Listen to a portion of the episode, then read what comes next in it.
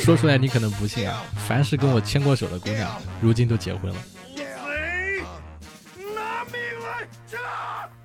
Hello Hello，各位活捉八师傅的听众朋友们，你们好，我是八师傅八匹马啊。今天这期节目特别不一样，为什么呢？今天的主题是寺庙闭关十四日啊，聊的是关于这个当代年轻人闭世闭关的一些有趣的故事。因为我最近特别特别的社恐啊，最近也知道的发生了很多的一些社会新闻啊，然后导致我现在都不太敢跟陌生人说话。然后刚好前不久，然后之前上过咱们节目的一位嘉宾给我发来了一篇他写的日志啊，将近洋洋洒洒一万多字，是什么主题呢？就是寺庙闭关十四日啊。我一打开，就是每一天基本上写的都是他在这个山上寺庙里面住的是一些生活。啊，我看了之后就心向往之，然后就赶紧找他，然后想跟他聊一聊为什么会有这样子的故事啊，是什么原因去了这里，然后在那边发生了些什么，想跟他先简单的聊一聊，然后之后在节目里面给大家介绍。好，那么我们有请今天这位嘉宾，也是我们去年的一位嘉宾，小严谨。Hello，大家好，Hello，班师傅，我是小严谨，很高兴见到大家。呃，那个你去年的，你还记得咱们聊什么主题吗？去年聊了剧本杀嘛，哎，怎么样？我我 结果结果没写完，尴尬，真的假的？我憋着，你知道我憋了好久没问这个问题，你知道吧？我写了，然后也找很多朋友们测了，完了，但是后来要改的过程中，其他事情一多，就一直放在那边。这个剧本杀有有没有版号啊？有没有什么出版要求啊？没有吧？剧本杀怎么说呢？现在好像是要书号了吧？但是最关键的原因就是你要经过那个工作室的评测嘛，他们通过了就可以了。那你最最终是人家让你修工作室评测出来呢，给我很多建议。哦，让你改，你没改。对，就是让我修改的建议就是我的那个探案部分，嗯，太简单了嘛，哦，情感部分太浓烈了，嗯，所以后面在修改的过程中就犯懒了，就反正放在那边了，暂时。等有缘吧，有缘再去写，也不算坑了是吧？你有没有拿到稿酬啊？呃，这个东西没有发表是没有钱的啊。我一直等着你呢。怎么说呢？本来也是作为爱好。今年你今年看这个情况，你觉得剧本杀能能能起得来吗？嗯，我觉得今年开始不太妙，因为现在剧本杀好像是要书号了吧？渐渐的开始啊，还真的是需要一些这种监管了是吗？嗯，需要监管了，因为良莠不齐嘛，也混杂了很多奇奇怪怪的东西。那完了，那我感觉这个这个这个生意已经开始不赚钱了。对，而且这个内卷太严重了。嗯，很多时候一个一个大楼里面全是剧本杀店。啊，不，主要还有一个这个目前大环境也不行，动不动的这个疫情啊，各种的这个线下实体店也不太好开。哎，那我们今天进入进入这个主题吧，就是。呃，就是你是怎么的？就是突然之间这个想要去闭关呢？然后有过这段这种寺庙生活，我其实很好奇的，因为去年还是今年年初啊，就是我我就知我就知道你跟我说过这事儿。当时我是找小远景，想要录那个呃关于那个《山海经》的那一期，然后我是一直找你，一直找你，连续给你发了很长时间的这个消息。然后你是过了大概差不多快半个多月才回我的，然后那个时候他跟我说他在闭关，我就寻思我说这个闭关应该不是，就是应该是我们口头上的闭关吧，不是真的闭关。结果小严谨跟我说他真的去闭关了，在寺庙里面，然后说太阳夕阳很美好，环境很清幽。因为这个东西我就一直记着这事儿了。我们今天来聊聊这个事情。呃，对我每年都会大概闭个闭个两三次这样吧。有时候一个礼拜，有时候两个礼拜，对对我来说，它可能是一个心理上的需求。嗯，那你是基于什么原因想去呢？就是说，或者说你第一次闭关那个时候是一个发生了什么事情？哦，其实第一次闭关也不是说当时想闭关就去闭关的，当时是刚好跟一个朋友去一座新开的寺庙。嗯，那个寺庙呢是我那个朋友的朋友，是个方丈，是那个寺庙的和尚。嗯。然后去看了一看，那边环境特别好，它是仿唐式的建筑，就是它的建筑本身就很像唐朝那个风格。嗯，那个地方也很清幽，就是去了一次，我就觉得特别像古代隐居的那种感觉嘛，像影视剧里面那种住的那种山里面的地方，嗯，感觉很舒服，而且它的那个伙食很好吃，它的斋菜特别好吃。我那个时候，呃，本身压力大，没什么胃口，结果那个斋菜我吃的很香，然后我就问那个住持，我说可不可以住一段时间？说可以啊，可以啊，欢迎欢迎。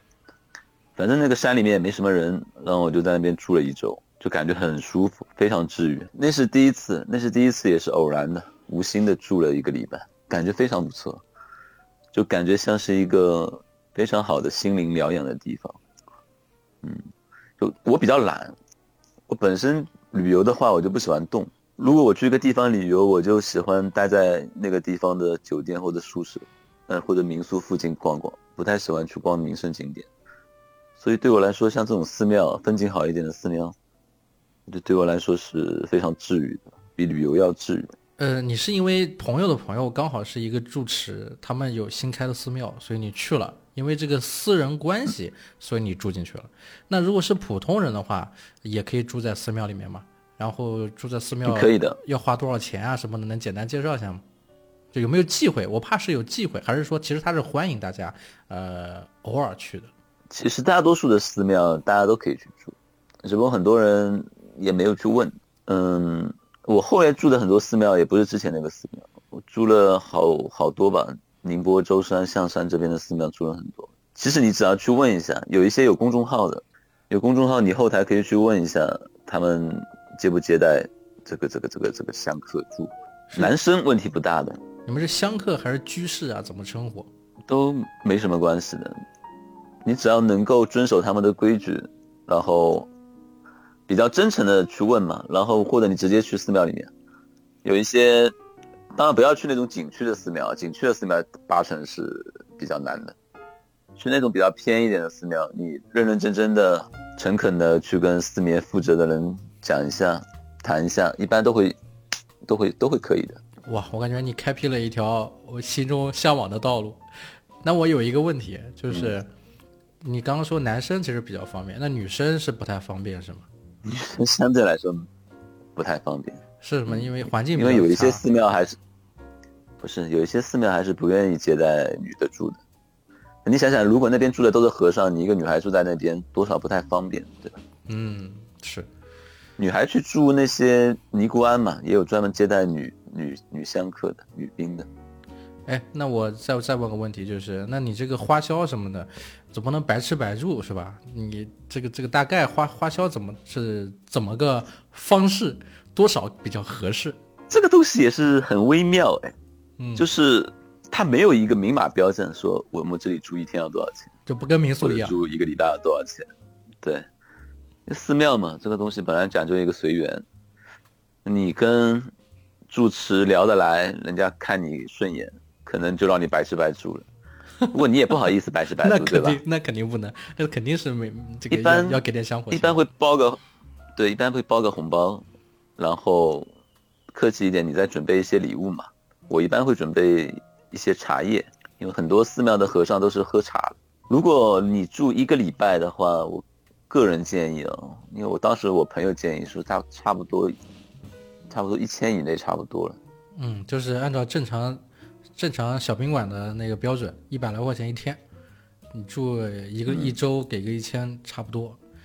如果住两周就两千多。对，住两周我一般会给个一千八。这东西没个标准的了，寺庙和尚也不会特别在意这个。那当然了，我我住七天包个一万红包也很正常就看你这这个自己的，看自己看自己发心，量力而行。对，量力而行。就你要是脸皮厚一点呢，你包个一百块住个一个月。我估计也没什么问题，那肯定，我我应该是没什么问题的。那我可能干不了这事，因为你说的这个事儿就让我想到一个那那几本书，想到想到几本书，那个谁就那个，哎呀，一下忘了，就是那个空谷幽兰那个美国作者，就是他写的是，因为寺庙里的生活了，其实多你一双筷子不多，少你一双筷子不少，对寺庙来说其实无所谓的。因为我看了你写的日志嘛，那我还是替听众问一下，就是去寺庙里面，呃，住个几天，不用按照他们的要求什么打扫卫生、做做一些功课什么的吧？都不一样，我上次发你的这篇笔记呢，那个比较严格，那个是专门禅修的一个寺庙，它的闭关是真正的闭关，就是你是没法出门的，你就是被关在一个禅房里面，嗯嗯嗯，然后一天只能吃一顿饭，而且不能接触任何科技的产品。那两个礼拜我手机不是一直也对关机嘛？那手机就在住持那边。就是要检查我全身上下有没有带带带什么违规品。你手机是比较严格，你手机是上交了是吧？上交了，对。那你那个要签一个保证书的。那你那个日志是怎么怎么怎么来的？是带了电脑写的，还是带了个本子用笔写？嗯，带了个电脑，没上网。啊，但是手机就是没有网，就是手就是联系联系的这个这这个这个用品，像像通讯工具什么的，是不能够带进去的，是交给住持保管的。对，那个寺庙没有网的啊，还要签协议啊，那这个背后有很多故事啊。看来我我小看了这个闭关这件事啊。这个协议怎么说呢？比较唯心主义吧。这个协议就是说，如果你在闭关期间违反了相关的规定，嗯啊，他当然不会惩罚你，他也不会摄像头监视你，但是。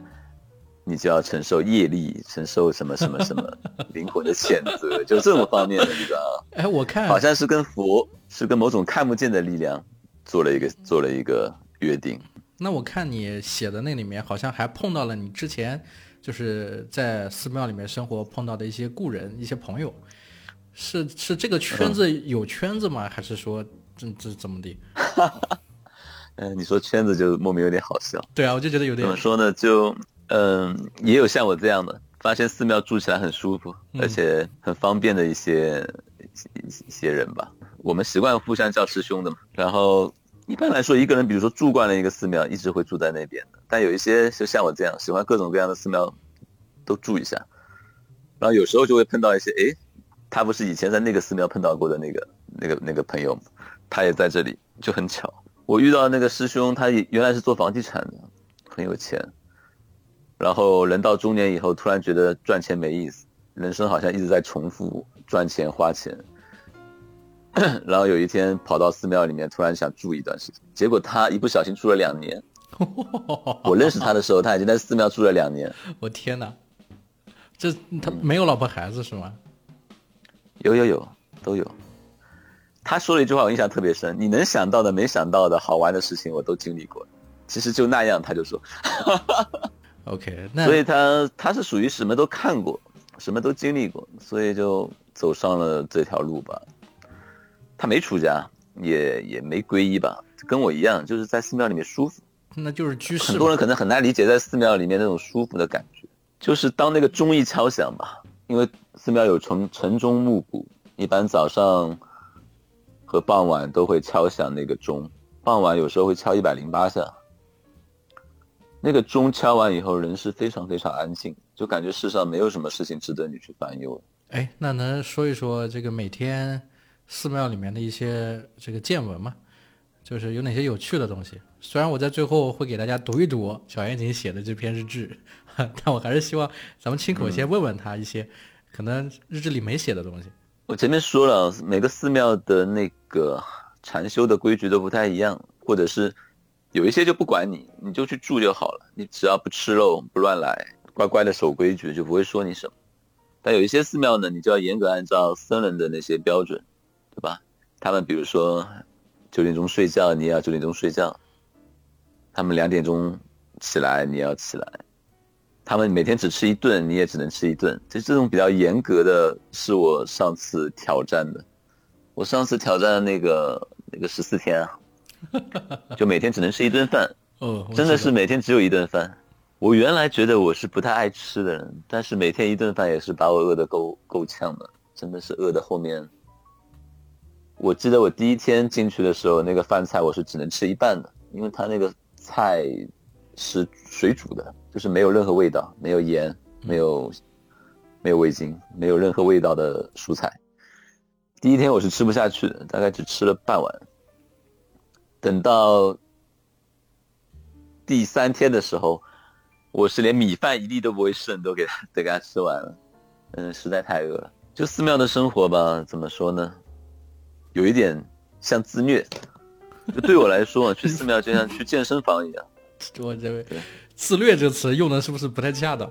有时候的确就是自虐，人自虐，人的自律也是自虐啊，人的那个修行也是自虐。嗯，包括你健身，其实也是自虐。自虐其实你是知道这样做是对自己好，但是做的过程比较痛苦，身体不答应是吧？嗯，其实很多时候对我来说，它不是一个信仰的问题。我本身其实对宗教信仰这种东西，也不是像大家以为的那么那么深。就我纯粹只是喜欢那种在里面那种感觉，在里面的感觉比外面好多啦，就很自在。这个好像你身体。最近不太舒服的话，你会去健身房，对吧？对。比如说身材太胖太瘦，你会去健身房。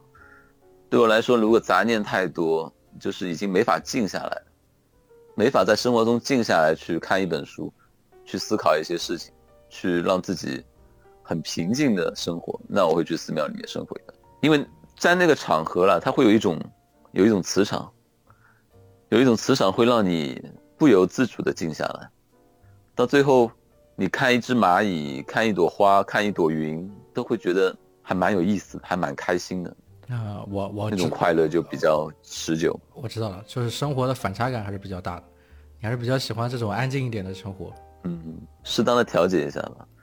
就我们都俗人嘛，我也很俗，不可能完全就是清心寡欲。这个我我们也我也知道自己做不到，但是偶尔呢，把自己放在那个场所。就是可以不去思考那么多。哎，你跟我说说你最近遇到很多烦心事，又想回去闭关了，是怎么回事？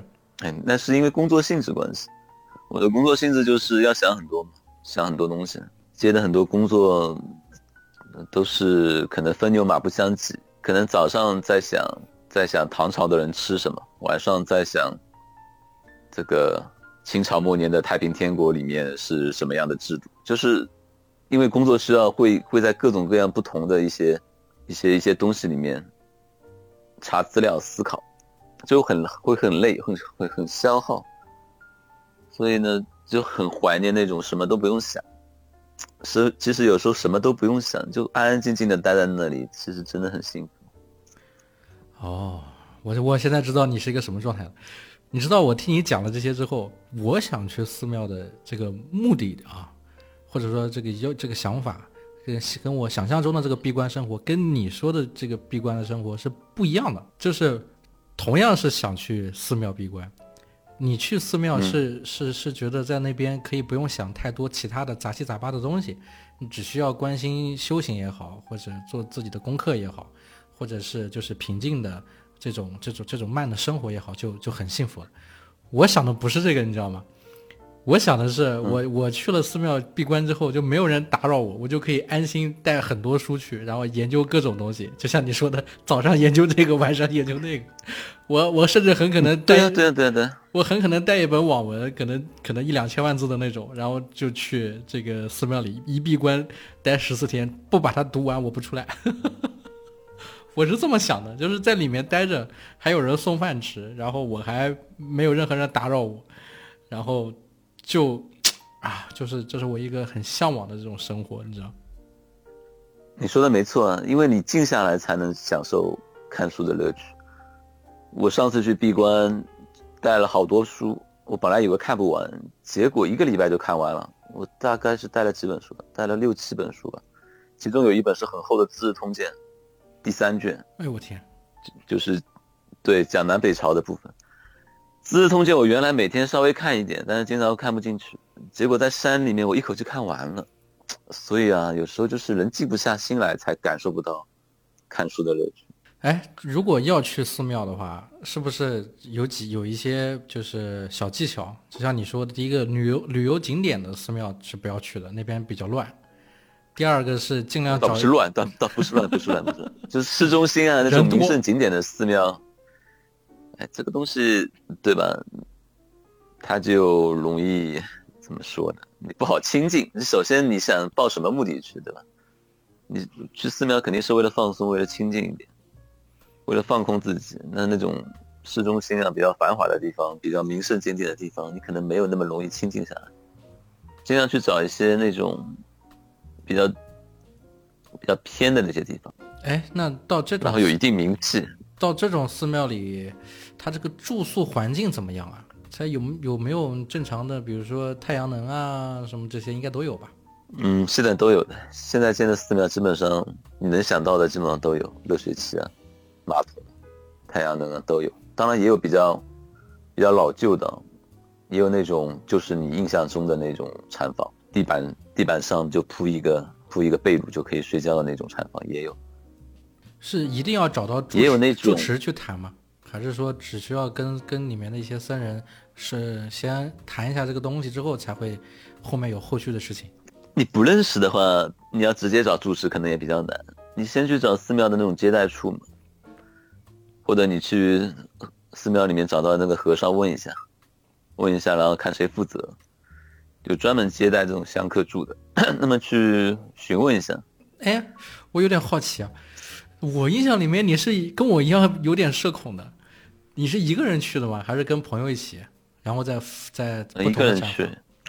我说句心里话，我觉得生活中大多数的烦恼，还真的不是来自于工作本身，很多时候是来自于社交和人际关系。嗯嗯，我相信这句话很多人都有共鸣。就你真的如果只是做事情辛苦，也就罢了，只要你能休息好、睡得好，一分付出，对，一分付出一分收获。但很多时候你在工作中不得不接触一些你并不那么喜欢。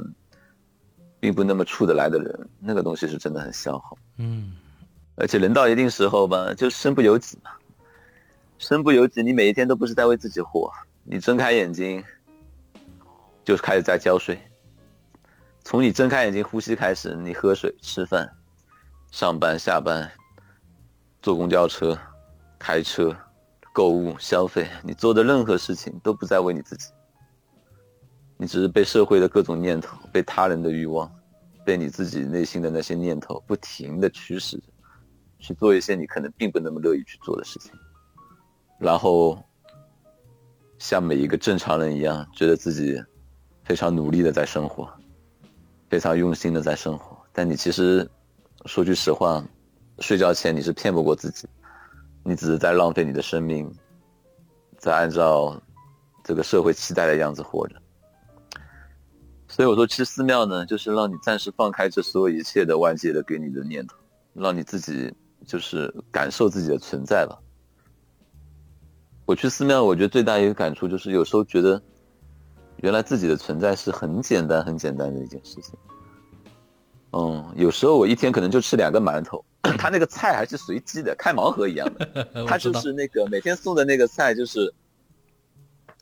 放在一个包里面，那个包里面是一个保温保温杯一样很大的一个保温杯一样的东西，然后里面会上面放菜，下面放米饭，有时候会加点水果，有时候就 米饭也没了，就放个馒头。就我不知道不知道其他人怎么样，但是我发现原来我有一两个馒头，我就可以解决我的身体的需要。有水，有馒头，有一张床，我的身体基本需求就满足了。根本不需要那么多复杂的东西，嗯，然后我回来以后，我就在回来以后的时候，我就在想，能不能每天就吃几个馒头，就像那个北大的韦神那样，嗯，馒头和水就可以解决基本的生活。然后我发现这年头要买个，我家附近要买个馒头都不容易，为什么？买不到。就是纯粹的馒头都很很都买不到。我就是有点好奇，你那个师兄待了两年，他老婆孩子是是是两年都不见面，还是时不时的见一面？哦，他快六十岁的人了，功成名就了，他钱也赚到了，人生也都经历过了，小孩也不需要他操心。嗯嗯。啊，按你这么说，我想想，我总有一天要去这个找个寺庙，在里面待几天。我甚至想着说，如果能像你一样，能够找好几个寺庙去体验的话，我可能还可以写个游记什么的。这样子，每一个寺庙不同的生活，然后有一些什么样的感触，我觉得这个也不错。每个寺庙都有不同的感觉了，这东西还蛮有一种，蛮有一种奇妙的乐趣。就有些寺庙吧，它的斋饭好吃，嗯。有些寺庙它的斋饭是这样的嘛，跟大食堂一样的，你自己准备一个碗，准备一双筷子，然后你就自己去去盛饭就可以了，盛饭盛菜就可以了。嗯嗯，吃多少剩多少，像我这种胃口平时不太好的人，在寺庙吃饭都挺香。还有什么，比如说不同吗？就除了这个伙食之外，哦，规则规矩也不同啊。有一些寺庙，它就你可以去观察那些僧人的修行方式，呃，都不是不是不完全一样。因为大家也知道，中国的这个佛教分成很多宗派嘛，什么天台宗啊、禅宗啊、净土宗啊、律宗啊。都不太一样，你有时候去观察那些僧人的修行方式，也挺有意思的。当然，还有一点就是风景啊，寺庙的建筑风格配合周边的那个风景，也是别有一番趣味。有一些寺庙是建在那些山野之中嘛，这真的有种陶渊明那种感觉，归隐山林的感觉。有一些就建在小镇上，小镇上现在也比较多。嗯，然后那个风土人情也蛮有意思。如果大家想，如果那个。巴士不想住的话，可以先去找那种比较自由的，就是不需要规定你每天要做什么的。你可以在寺庙里面进进出出的那种，还比较还比较舒服。一开始，然后再到后面，就像你一样，就刷副本，刷挑战度比较高的是吧？就像你给我发的这篇日志，要求很多，一天只能吃一顿饭，然后每天都只能在禅房里面，也不能出来，是吧？对，像这种闭关，有一些厉害的好多年了，难以想象。哎，我们说到这个闭关的禅房啊，这个禅房里面有洗澡的地方吗？我比较关心洗澡这件事。呃，有，但它水不是特别干净。就我刚进去的时候，就就我上次给你看的那个那个寺庙，它是专门在山顶，他的寺院寺院本身在山下，然后他的山顶建了一些一个隔间一个隔间的那种禅房，就专门给闭关的人用。那个禅房就是比较小，但是它也分成上下两层的 loft 结构，神奇吧？嗯，上面呢是一个，上面是一张床，你就可以睡觉，下面呢是有浴室、厕所，然后一个一个小桌子可以让你吃饭。你是在这个 loft 里面住了十四天？嗯，对。哇，我感觉还是很棒的呀，这个地方。是，听起来是很棒了，但是那个环境可能女孩子受不了。因为它是在山里面的嘛，嗯，虫蚊虫就会有。对我这辈子见过最大的蚊子就是在这里，太离谱！我见过一我见过一只蚊子停在那个墙上，我看傻了，我我观察了半天，我说这真的是蚊子吗？该怎么形容呢？就是那个蚊子，大概我一根手指那么大。哦，我知道那个蚊子不吸血的，那个蚊子是公蚊子，那是吸吃吃花蜜的。我就感觉它吸一口一瓶可乐就可以喝完。哎，我问一下，有没有结伴同行去的？两个人住住住一个产房，还是说都都是以啊一人一间，然后还不能相互之间交头接耳，感觉跟去这个上京赶考一样，在那个考试院里面。哎，对你说的那个上京赶考还蛮形象的，一人一间，然后不许交头接耳，很安静的。就是那个我住的那个地方，其实住满了人，但是我进去的时候就感觉一点声音都没有的。而且大部分时间，大家都是待在自己的房间打坐的嘛，打坐冥想的，所以真的是偶尔看到有人灯亮了，我才知道哦，原来隔壁住了人，原来对面住了人，否则根本感觉不到别别的地方住了人。两个人去住肯定不行的了，本来就是让你体验孤独的感觉。其实修行啊，打坐啊，闭关啊，是让你更加体验到自己的存在。嗯，哎，这个。这个这个寺寺庙你是怎么找到的？这个寺庙也是朋友介绍嘛。这个寺庙之前有去过，之前有跟方丈聊过，然后感觉他这个模式还挺有意思的，就想挑战一下。所以说你还是进了这个圈子了，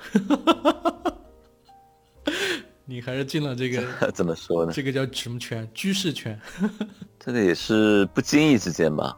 就我以前认识的一些朋友，我本来不。都不知道他们是佛教徒，是居士。到后来我对这些东西感兴趣了，我说有没有寺庙可以住，他们就就突然跟我讲这些，都是缘分，是都是缘分。那行，那今天我们这个就聊到这里，主要呢还是要给大家介绍这个寺庙闭关十四日的这些这些故事，然后接下来就由我。这个八匹马来给大家读一读小严谨写的《寺庙闭关十四日》。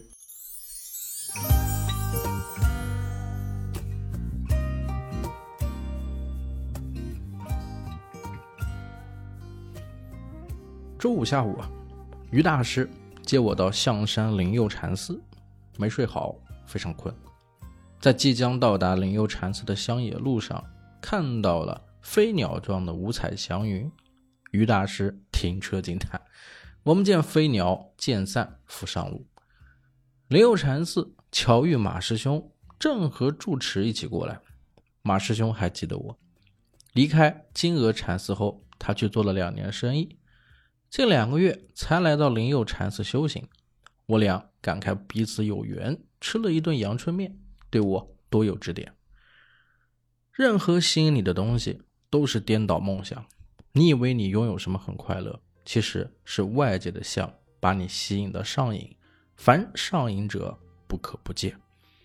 话里话外，禅机入月，送上奇门红茶和随缘红包一千八百后，住持。安排我先在寺院的宾馆住一晚，房间就在他客厅旁的二零六号房。房间内熏香弥留，很是温馨。我一下子就睡着了，睡到九点左右才醒，听到寺院里的木钟敲了一百零八下，敲醒了。做了一个有趣的梦，梦到和《大时代》里的刘青云还有周慧敏在大排档吃饭，时间是《大时代》拍摄前。我好像是个编剧，说这个剧呀一定会火的。洗漱了一番，到夜晚的寺院逛了逛，弯月繁星，心思恬静，却有一股进入平行世界的恍惚。这里的清静与世隔绝，时间仿佛只是画卷上的白天黑夜，没有分别。回来洗了个头，默念南无药师琉璃光如来，回向给住院的七月，练着练着。身体感应很是融合舒适，再度睡去。次日清晨六点就醒了。今日开始正式入关禅修，忐忑之外很是期待。起来去食堂吃了一碗粥。寺院的义工阿姨说可以上去禅房看看。山上的禅房是独门独院的，精致小巧，上下两层，每层不超过十平米。上面是打坐和睡觉的地方，下面是卫生间和浴室。一旦入关呢，就会上封条，除了一个小窗口可以送饭之外，不得外出。打扫的时候，义工阿姨告诉我，以后每天只送一餐，你受得了吗？我很意外，怎么我也要过午不食吗？阿姨笑了，让我去镇上买些吃的放书包里。我在镇上找了许久。也没找到小卖部，这个镇也是看似繁华，实则空旷萧索，基本上只剩下老人。唯一一个关头商品店，里面几乎什么都没有，泡面竟然也只有两袋，我都严重怀疑可能过期。于是我只能买了两袋泡面、两瓶艾迪钙奶以及一包旺旺雪饼。纠结了一下呀，还是买了一盒硬壳利群。一下子戒烟肯定戒不了，先买一包缓冲一下。九点左右入了禅房，地上、墙上虫子是真的多，楼下都成了蚂蚁窝。这佛寺宝地又不适合杀生，只能放任虫子来去，口中默念：“虫子们千万不要上楼呀！”烧了开水一看，这水龙头的水也比较浑浊不清，还掺杂着许多没过滤完的杂质。硬着头皮喝了一口，确实味道不太纯净。能有什么办法？本来就是来修行的，不能要求太多。二楼有一个隔间，是个打坐间，我猜，我就进去开始打坐念佛号，念了五百遍文殊菩萨，脚已经发麻发热，调整了一下坐姿，继续念完，人比昨天清醒多了。听到送饭的声音啊，相当期待斋饭的我，立刻下楼打开一看，稍微有些失望，斋饭就是青菜和米饭，饭相当多，菜却不太够。吃了半碗饭后呀，实在感慨吃不下去，只能念着罪过罪过到了。这里收到饭菜的时候，才意识到我没有碗筷，又下山去拿了一次。下午比较阴冷，试着开了一下房间空调，还好呢，空调还能用。开了会儿觉得不妥，旋又关了。听义工阿姨说啊，这里的禅房基本上都已经满员。不过我从窗口望去，完全是空空荡荡、冷冷清清，应该都在精进修行，不怎么出来晒太阳吧。昨晚吃饭的时候，听师兄和住持说，这里好些有功能的，什么二十年不睡觉，住了三年不用吃饭等等，我信。这样的环境，如果能住上一年，基本上这个人呢，已经告别凡人，已经是异人了。中午正要打坐，阿姨喊我下山登记一下。哦，原来还要登记，挺严谨的。登记处的大叔让我把手机上交，上交了手机后，心里有些空落落的，似乎是真的和外界断绝了关联，只剩下这一方小院子是我的世界。下午继续念佛号。念药师琉璃光如来，也不知为何，最近一念这个比较有感觉，不知不觉又睡过去。等我醒来呀，已经是黄昏，上下溜达，心还不够静。至少前三天，我知道我之前的习气还是比较重，脑子里的念头依然比较多，我就反复刷牙，莫名其妙的动作，反正就是刷牙的时候有种安全感。带了不少书嘛，就看书。看了《维摩诘经》《蒙曼说唐武则天》《资治通鉴》，看到十一点左右，肚子饿，下楼煮了一碗泡面。没想到呀，泡面这么好吃，哼！可惜我只买了两袋，第一天就吃了一袋，第二袋必须保留到最饿的时候才能吃。肚子填饱之后呢，也就不困了，构思一下故事，辗转反侧也不知道时间，最终默念。南无地藏菩萨睡去。闭关第二天，今天呢是周日。不过对于山中柴房的我来说呢，星期几也无所谓了。醒来，阳光普照，天朗气清，适合晒太阳的好日子。没有了手机，不知道时间。打开电脑，没有网络，一看呢，都十点多了。我可真能睡呀！昨天到今早加起来，都睡了十五个小时以上了。洗了个头。神清气爽，坐在小院子里晒太阳，心里呀祥和无欲无求，就觉得人真的可以活得很简单，就只是在世上存在着。每日一餐已经送达，放在一个小包裹里，里面是一个保温瓶，饭好像更多了。我的天哪，今天吃了一半，留在保温瓶里，晚饭还可以继续。学聪明了，哼哼，看书、溜达、进行打坐。念佛号，基本上也就这么几个事儿。午饭后又睡了一觉，睡到两点多，我可真能睡，估计是入关之前神没养好。这几天呢，先补补神。所谓气满不思饭，神满不思睡吧。今天呢，念头也少了许多，除了念佛号，就是反刍书里的内容，无所事事呀，也不会焦虑，就是安住于当下。一天说快也很快。当我打字的时候，天正在渐渐变黑，飞鸟归林的清明，四野寂然，星月皎洁。将保温瓶剩下的饭菜冲泡热水吃了，很满足。对美食本就没什么要求的我，只要能吃下去就知足。所以我更惊讶，我妈做的菜为什么我不爱吃呢？饭实在是吃不完，留在保温瓶吧。金星鹅卵石地面。一百零八遍来回脱去鞋子，脚底按摩，活络血脉，酸爽。今晚没什么安排，决定大拜。大拜一百零八遍之后，额头大汗淋漓，身体发热通透，舒畅之下泡了个脚。顺带一提呀，那一盒利群抽完了最后一根，明天开始才是真正的戒烟了。看书至十二点左右，一心不杂，全神贯注。世间善恶发乎于心，摄心为戒，戒才生定。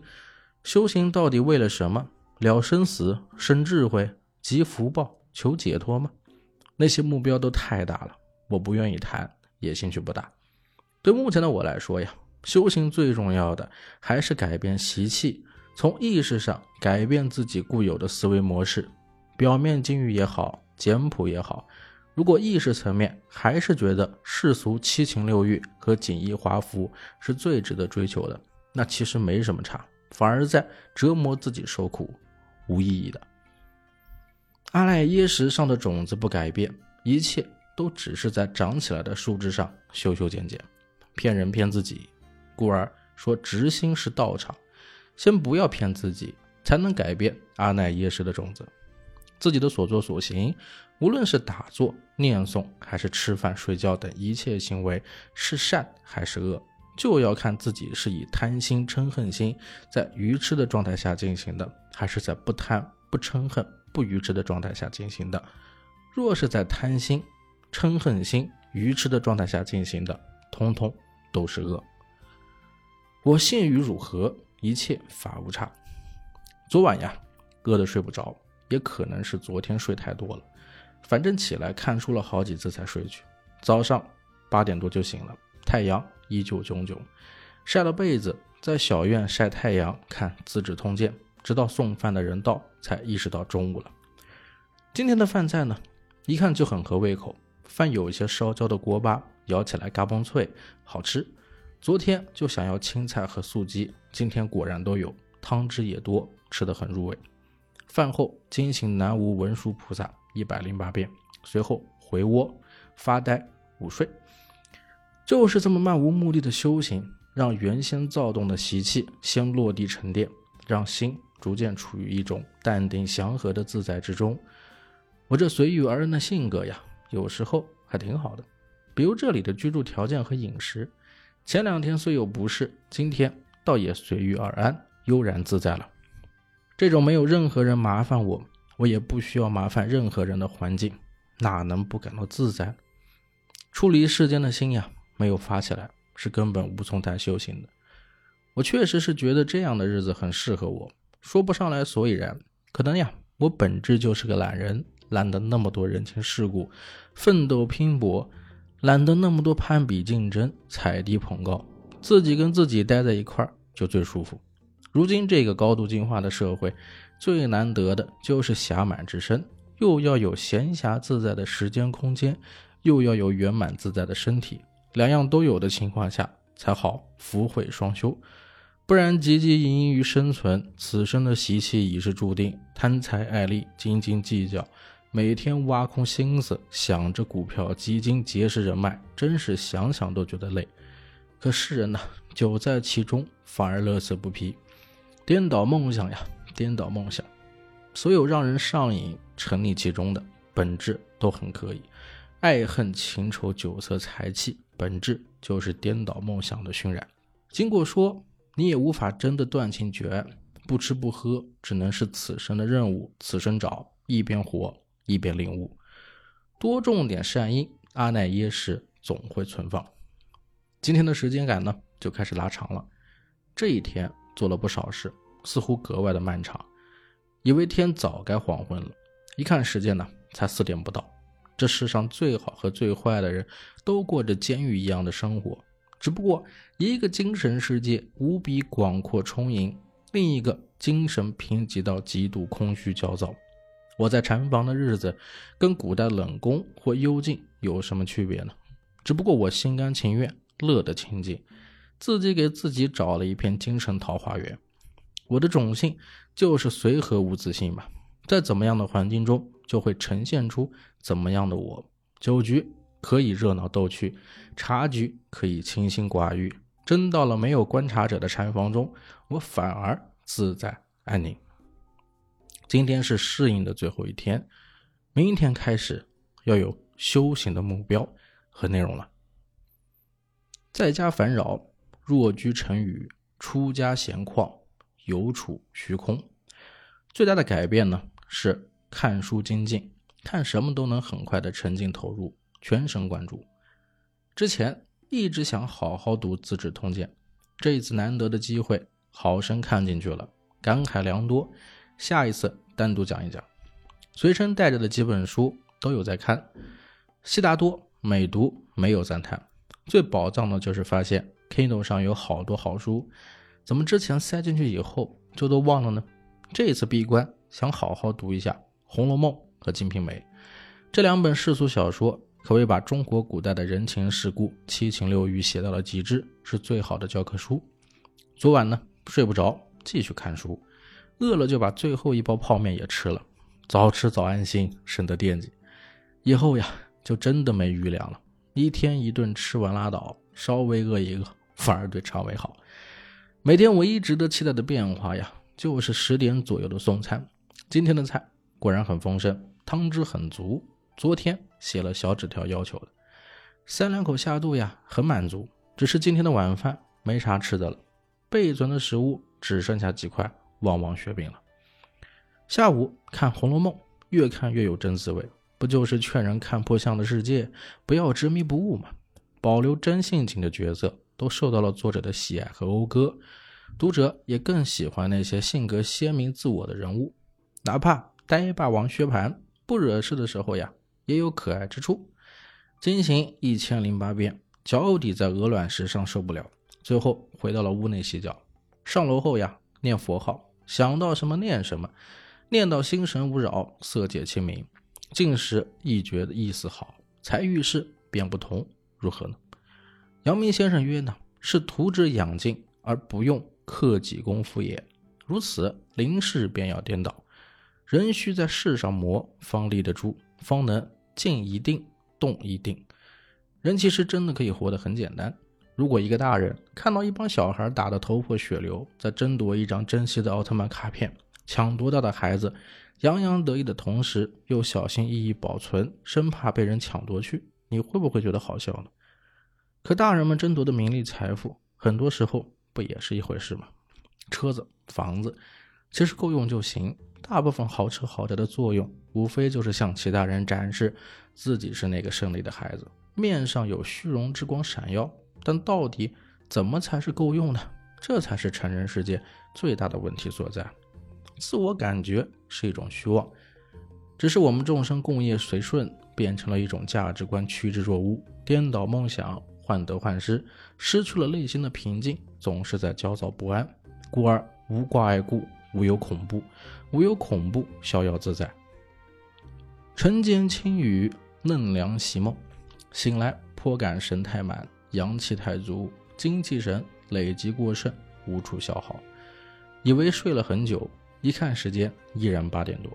本想今天天气后呀，洗个澡，阴雨清凉，空气舒爽，可是有点冷飕飕呀。昨晚睡得很晚。看完《资治通鉴》之后，构思情节，越想越精神，干脆念佛号，文殊菩萨。谁知无意之中顿有感应，头部一股热流爆开，直通中脉到脚底板，浑身似乎融化升腾，眼前一片光明。就在那一刹那，我一个念头惊叹：来了，终于来了！好家伙！瞬间，所有感应都冷却，人也回到了现实中的床上，冷冷清清。难怪修行者老说，不能执着于那个感觉，一执着就丢了。这是我最接近入定的一次体验。可惜呀，当时心里太激动了，无法放松进入那个境界，再次失之交臂，可叹可惜。今天状态更好了，胃口也好，每天的饭菜都是菜梗菜叶。今天总算见到了鱼奶。好好吃呀，鱼奶都舍不得吃完。回去之后呢，我要痛快吃一次葱油鱼奶，还有酸辣土豆丝。在这里呀，鱼奶都是很奢侈的食物了。我真不信我老姐在这里能坚持超过三天。今天在送餐袋中呢放了纸条啊，希望可以增加一个馒头，真的不够吃。每天呀，饿得咕咕叫，是真的难受。晚上最期待的事呢，就是明天的送餐袋打开，会不会有馒头呢？好期待呀！晚上，Kindle 给看的没电了，遗憾的是呢，没带充电器。这次好多东西没带全，不过也有好处。黑洞要是有电，我估计这两周我就光看《红楼梦》都能熬过去。没电也好，打坐念佛更无杂念。今天呢，还是念文殊菩萨，一边看醍醐的禅定分享进阶。偶尔呢，还是会怀疑真的假的。有些关键的地方呢，那些佛菩萨给的答案实在太模棱两可、含糊其辞了，不禁让我呀怀疑是借佛之口宣扬自己的信念。不过也无所谓，我权且当善之事，方便法门听。反正实修还是看自己。有意思的是呢，中间眼睛酸疼，闭眼默念无垢清净光，慧日破诸暗，能伏灾风火。普明照世间，念着念着进入了空明状态，又跟昨天一样有一些感应了。一有感应，心里又慌了，立刻从那个将入未入的感觉中惊醒。还是道心不坚呢，就是密室里的 NPC 还没出来，自己先把自己吓退了。最搞笑的是呢耳边出现一个声音，说着类似“佛无处不在，心必须勇敢”之类鼓励化的内心 OS，竟然是宋丹丹小品中白云的声音。晚上十二点二十六，翻来覆去睡不着，这是真给饿醒了。今天就是一个字，饿，饿得虚头巴脑，脚底发软。云里雾里，轻飘飘的一天就过去了，太饿了。早上总算有馒头了，高兴的跟见到什么大餐似的，咔嚓咔嚓三两下就跟吞了。这一吞吧，反而更饿了。打开饭盒一看，好家伙，馒头把饭的空间给挤没了，等于是我本来希望多加一个馒头，现在就是等量的饭变成了馒头。阿姨，你怎么会是这么理解的呢？我这不够吃，饿得慌，你还把饭给我挤掉了。苍天呐，今天真是饿晕了。我感觉我坚持不下去了。其他什么都好说，有虫子呀，热水去浑浊呀，下水道堵塞呀，我都不在意。可你这饭菜真的太折磨人了。以前金鹅禅寺虽然也有每日一食，可人家呢是开放食堂，随你吃到饱为止，自然不会饿得如此难受。中午的菜依然是青菜叶子和萝卜，没有了米饭，这类菜真的很鸡肋。尽管我还是泡着热水全都吃完了，就有一种虽然吃了，但又好像什么都没吃的恍惚。我已经两天没蹲坑了，按这个食物的量呀，我身体还能拉出屎才怪。下午我就一直在纠结一件事啊，要不要偷偷下山去买点泡面、饼干啥的？这再坚持几天。我会不会饿得晕倒不行呢？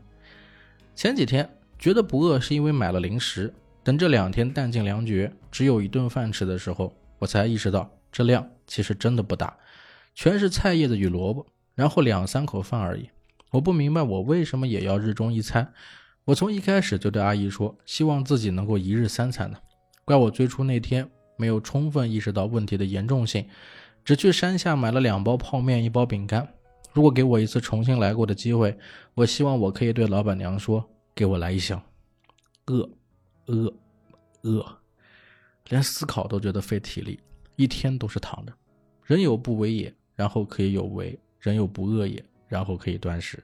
可我饿啊！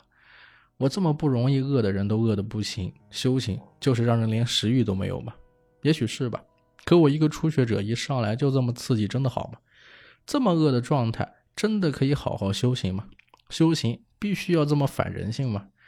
状态是骗不了人的。从前天开始就明显感觉到倦怠和困意消失了，几乎不需要怎么睡眠，醒来也不会昏沉，最多有点无名。昨晚打坐到凌晨两三点左右，腿功大有进步，麻归麻，酸归酸，不影响打坐继续。总感觉呀，离入定就一步之遥。每次在即将进入一个状态的时候。总会心生惊恐，而从原如之中恢复我执和身见。要是有个师傅指点一二就好了。今天又是一个晴空万里，心情甚是舒畅。上午观云，什么也不想，看云卷云舒，心情明朗柔静。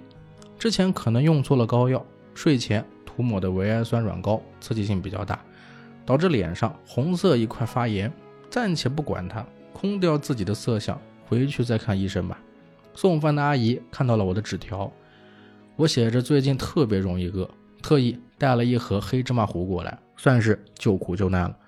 最近其他还好，就是太容易饿了，饿的有时候呀有些烦躁，趁鬼之心，惭愧。晚上呢，洗衣服，本想洗澡的，可惜浴室的下水道一直很堵塞，洗衣服都积水，何论洗澡？再忍忍吧。还好是冬天，两个礼拜不洗澡。也还能忍。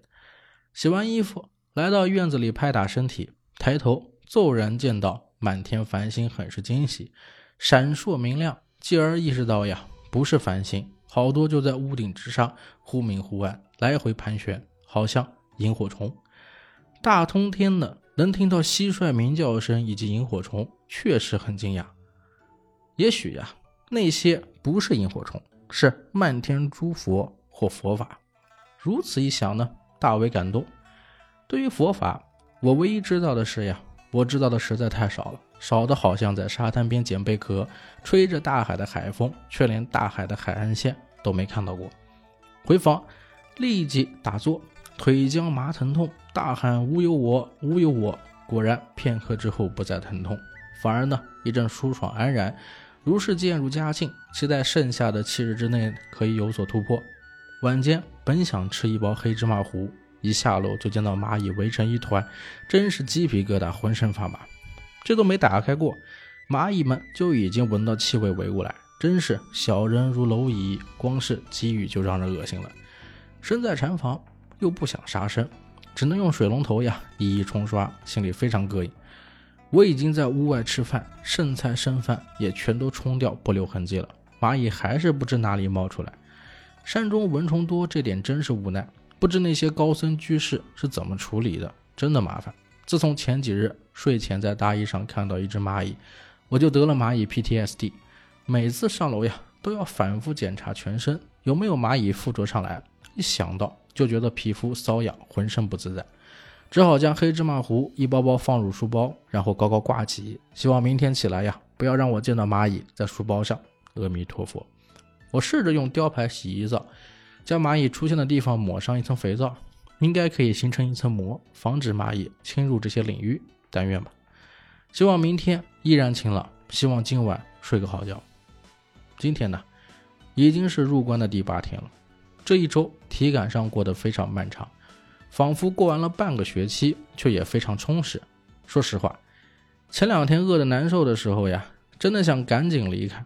再看到水管堵塞、蚂蚁爬行、蚊虫飞舞、自来水浑浊，真的心态在崩溃的边缘了。打坐固然有精进，读书也能静下心，然而生活才是更大的考验。吃喝拉撒睡，哪个没弄自在，就会起烦恼嗔恚。修行果然无处不在，难的确实是平常心。今天可能是饿过了某个极限，或是昨晚看到围绕黑芝麻糊的蚂蚁倒了胃口。总之呀，醒来一直不饿，中午吃了个馒头就饱。中午的饭菜量是真的足，还给了三个水果：一个橘子，一个苹果，还有一个小青果，不知道叫什么。橘子酸酸甜甜，真好吃！额外说一句，天天吃萝卜呢，我可能出山之后再也不想见到萝卜了。回去之后，第一件事就是买瓶可乐，一口气喝完。中午把内衣和裤子洗了，之前 T 恤下摆有个地方有污渍，洗衣皂老搓不干净，泡在脸盆一晚上，自然就消淡了。所以清染很重要，哪怕一时半会呀，慧根不足，道行不强，长期浸染在修行祥和的环境中，自然耳濡目染，渐渐改变习气。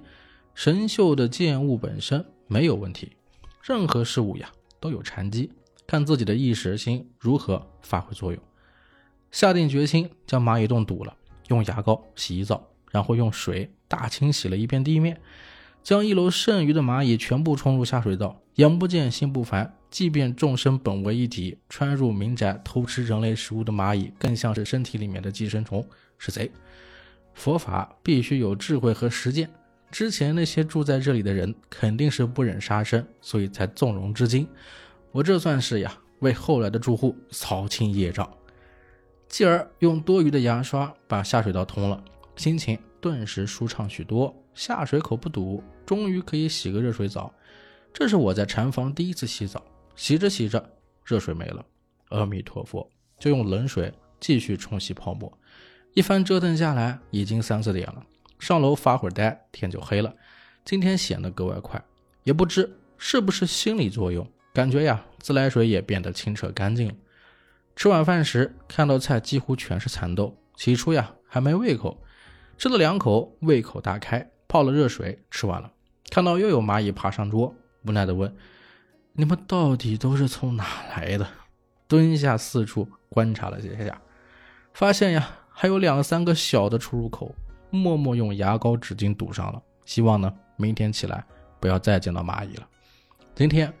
有点疲倦，很早就上床躺着看书，无端端想看中医，看了稀稀疏疏的中医教程，看到其中四川中医小火神卢从汉提到禅定的部分，忽然有所触发。子午两个时间是最好的打坐连通契机，因为太阳风什么的没看懂，总之呀，打坐就对了。一看时间正好一点，眼睛酸痛，将睡未睡之际，想着那就试试看，谁知呀，好家伙！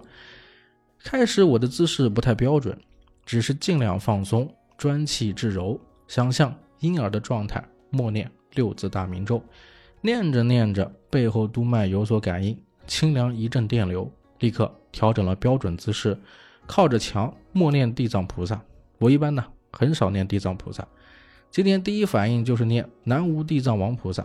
念着念着，尾椎不断有微弱的电流往脊柱上移动，不是很强烈，但很舒服，能感受到。就这么默默不知念了有多久，杂念渐渐消散，只剩下地藏王菩萨不断重复，心中那个默念的声音逐渐开始变大，竟变得如同钟鸣一般空阔厚重。就在我惊叹这种特别感受的时候，响起一个声音：“一切法无差，我性与汝合。”感应强烈。我也跟着念起来，一切法无差，我性与汝合。念了没几句呀，背后骤然变暖，大脑一阵清凉透彻，轰的一下，直接爆破。我爆破了，那一瞬间，我这个东西彻底消融，是一个很强烈又很柔软、温暖、清凉包裹的感觉，好难形容。总之特别舒服，强过以往所有的高潮体验。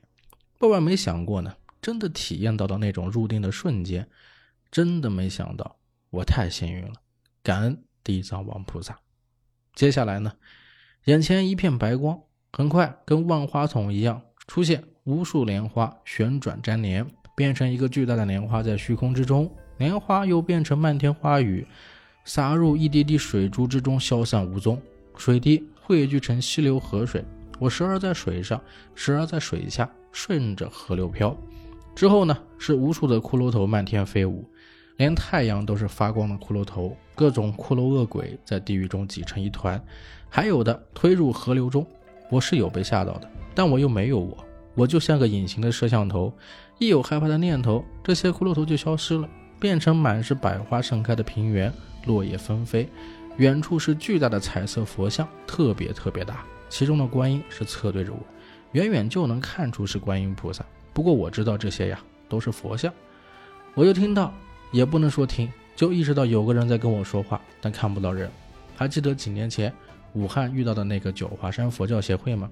我大惊，那是地藏王菩萨与我结缘，哈哈，冥冥之中自有定数。都说了你是有佛缘的人，笑得温暖亲切。我没想到我这种人也能有这种体验，感恩地藏王菩萨，我就一直在那感恩。感恩你这次的决心吧，差不多该回去了，以后多加精进，大概是这意思。中间呢，我好像还问了几个问题，不过那个声音告诉我，大概意思是别想太多，用智慧去把握，善恶骗不过自己。阿乃耶识都会记录，这一次是个鼓励，下次就不好说了。走吧。然后我就怕的睁开了眼睛，窗外在下雨，雨势还不小。我这才听到，头顶这一块变得清凉轻松。我的大脑从来没有这么通透过，浑身就像做过最舒服的马杀鸡，祥和、通透、舒畅。这些年来前所未有的清醒，对，就是清醒。眼睛贼有神的感觉，本来挺困的，一下变得很清醒，毫无睡意。一看时间呢，竟然已经接近三点了，等于我打坐了两个小时，一点感觉也没有。体感上呢？就是十分钟之内的事儿，然后我的腿其实麻的推不动，只是毫无酸疼的感觉，也是前所未有的第一次。那么奇妙的是呀，睁开眼的时候，我看房间里的一切都在动，跟喝醉酒看到的晃动不一样，是清醒的看到被子、箱子等在波动。当然很快呢，一切都稳定平静下来。太过惊讶且不可思议，我反而异常平静，就有一种呢，会不会是我自己的幻觉？其实只是睡着了，做个梦的错觉。通的那一瞬间，真是难以言喻的美妙。我现在知道为什么有的人会贪馋了，彻底忘我本身呢，就是无上的幸福。写这些的时候呢，我的手和身体还是忍不住激动，在颤抖。我本以为自己呢，只是来体验一下闭关的感受，顺便让自己休养身心，平静一段时间。我不敢，也没有信心奢求这种特别的体验。啊，真的很想哭。突然觉得呀，自己浪费多少宝贵的光阴，没有足够的信念和坚持去打坐冥想，错过了多少次佛菩萨的提示。那么前几天我还有些后悔来这里受苦煎熬，此刻我真是笑自己愚痴可笑。感恩地藏王菩萨。今日醒来，头顶那种清澈通透的感觉还在。昨夜雨淋湿晒在外面的衣服啊，不着急。吃个馒头之后呢，绕着小屋经行，手中捧着保温杯，念着南无地藏菩萨的佛号，没两字踩踏脚步，空处念嗡，念头渐行渐纯，后背发热，手中保温杯渐冷。出离院中，只观一时心，天地同同。睁眼之后，感觉世界更亮了，堂堂皇皇。午间，躺着念药师佛佛号，清静安眠了小可。下午雨过天晴，漫天金光祥云，不由搬出椅子望天凝神，坐望世事，顿觉山中无限好，鸟鸣山更幽。上楼，坐念经书。佛说长寿灭罪童子陀罗尼经，寺院里随手拿的。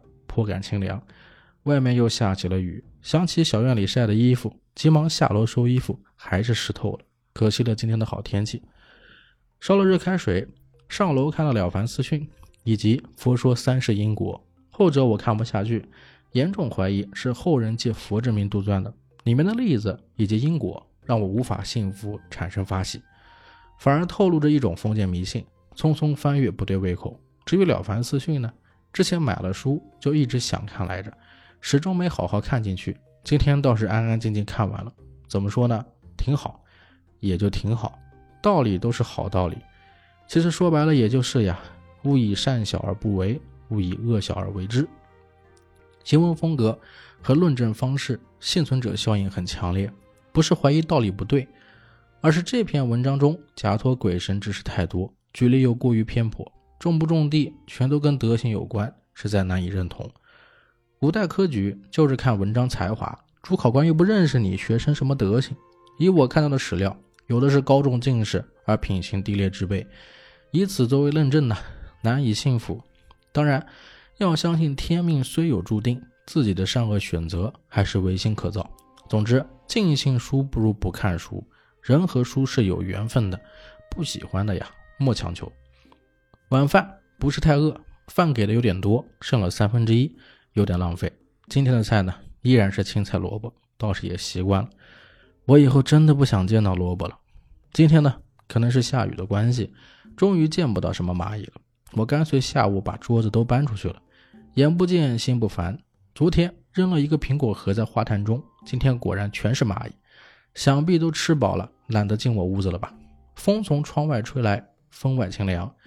今天一整天还沉浸在那不可思议感中，一再回味。有个感觉呀，陀罗尼是个类似经咒区块链的意思。佛经上是说诸法的密意，我看手头一本《药师经略解太密》中说，是总摄一持无量佛法而不忘师之念慧力，听起来很拗口，但看后面进一步的解释，越看越像区块链。佛经中的虚空法界，真的就是宇宙互联网，即高维。普贤谨重节。是日已过，命亦虽减，如少水鱼，死有何乐？大众当勤精进，如旧投然，但念无常，慎勿放逸。肩膀放松。今天呢是闭关第十天了，竟然才十天，仿佛过了半年。山里的蚊子都贼大，吸一口能干掉半瓶可乐那种。今天琐事就不说了，总之平静快乐。菜是鱼奶，只要不是萝卜。我都开心，近两日的打坐感应很强，我也不刻意追求境界了，打到浑身安定自如就差不多。全身心的活在当下，可以无意识的只观妄想，行住坐卧都在禅定之中，清醒的自我觉知，同时每次凝神呼吸就能感到灵间的欢喜，身体体验很舒服，清冷电流啊暖流啊气感，今日呀妙不可言。一直在打坐和准备打坐之间，似乎有些贪馋了。昨日之日不可留，二三日基本上是睡过去的。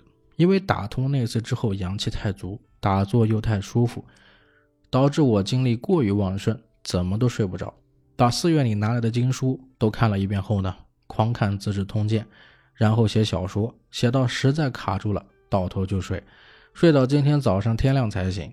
有一说一啊，饭菜真的是越来越敷衍了。今天的饭硬的可以砸核桃，菜还是那几样混在一起，气味怪怪的，仿佛昨晚剩下的菜挤在一块那种猜测。吃是吃完了，就是不太舒服。第十二天了，太饿了，反复喝水，吃黑芝麻糊，念念之间修行道场，终于深刻体会到这句话是什么意思了。阿乃耶识平常的习气积累是不得不警惕的事，不然在冥想中呀，会有无数欲望的化身来破坏禅定的内心。应该弄一个图册，全都是天堂的理想模样，至少呢，印象浮出来的也都是天人的景象。那么太阳很好，洗了衣服，再说说定中世界吧。定中的世界就是无数超立方体，一个个念头比喻成水的话，我执就是一口井。念头都是臭不可闻，这个我执自然人神验证。有些念头很容易就蒸发掉，承认事实的念头，向上纯粹观察的念头，比如演绎法，情绪相关的念头、信念和思维体系相关的念头，就容易成为一坨坨狗屎。入定前会有一瞬间强烈的恐惧，就像蹦极起跳之前的恐惧不安。自我的融化带来时间感的消融，与大宇宙暂时融为一体，是一种无上体验。然而，我们的肉身本身有个执念体系在，所以最终会拉回来。如果能够彻底寂灭，那就是涅槃。外界的一切相都是内在意识的延迟投影。短短两周呀，像极了我们的人生。初来乍到，不太适应，住不习惯，健身不满，逐渐习惯，乐在其中，即将离开，心生不舍。第十三天了。实相没那么玄乎，按现在量子力学的说法呀，实相其实就是量子叠加态以及波函数的坍塌。入正实相就是意识体消融进入虚空法界，认知到万物是信息的波函数。对人来说呢，信息的最小单位是念，一念一塌缩，一念一波。意识回归即是坍缩，回到众生共业的所谓现实物质世界之中，涅槃寂静归于宇宙本体的量子态。所有佛国、极乐世界、天国、地狱是虚空法界信息网络的网页，仅此而已。带有实证的心会尽量避免世俗念头的侵染，尽可能看清楚万事万物隐秘而真实的联系，那就是真相。生活中呀，处处是假象，没错。但看到真相，不是说看每个人都是虚幻的，而是人是能量体的集合。看到能量体之间的运行法则，乃是宇宙本体知道的投影。这就是低维度，是高维的投影，不知是不是错觉呀？老听到运动员进行曲，听起来比较遥远，但清晰可闻。也许是谁一直在放音乐，不知回去后会不会继续回响。半夜谁不知道，听到窗户下有老虎打盹声，还以为做梦，越听越清晰。打开灯就不见了，嗯，啥玩意？现在的我呀，压根睡不着，得把脑袋顶住。防止气往上流，才能勉强入睡。入睡后两三小时就醒了，完全清醒，不会眠。今天呢，梦到跟郑爽谈恋爱了，莫名其妙的梦。他的性格真是可怕。华清治和是什么意思？反清复明，义和团，精武门，虚怀若渴，我执如焰。既然四大皆空，人体、酒肉、佛像，自然本质也是空。那么为什么不可以？杀人、喝酒、吃肉、烧佛像。近日来呀，天气转冷，寒风吹来瑟瑟发抖。禅房的空调真的很鸡肋，虽然有，但估计大部分人都不会用。大部分人不用，小部分人也很难用，除非脸皮很厚。为什么呢？因为噪音贼大，跟工地施工有的一拼。前几天晚上冷，我听到附近呢谁开了空调，那个噪音之大呀，我隔着窗户被子都觉得耳朵嗡嗡的。然后我昨晚忍不住也开了会儿热空调，下楼喝水的时候，这窗户跟地震一样。这么差质量的空调，你装还不如不装，不装反正都是来修行的，心安理得，受冷受寒吃点苦，也不会有人说什么。今天是第十四天，今天出关，回去再总结。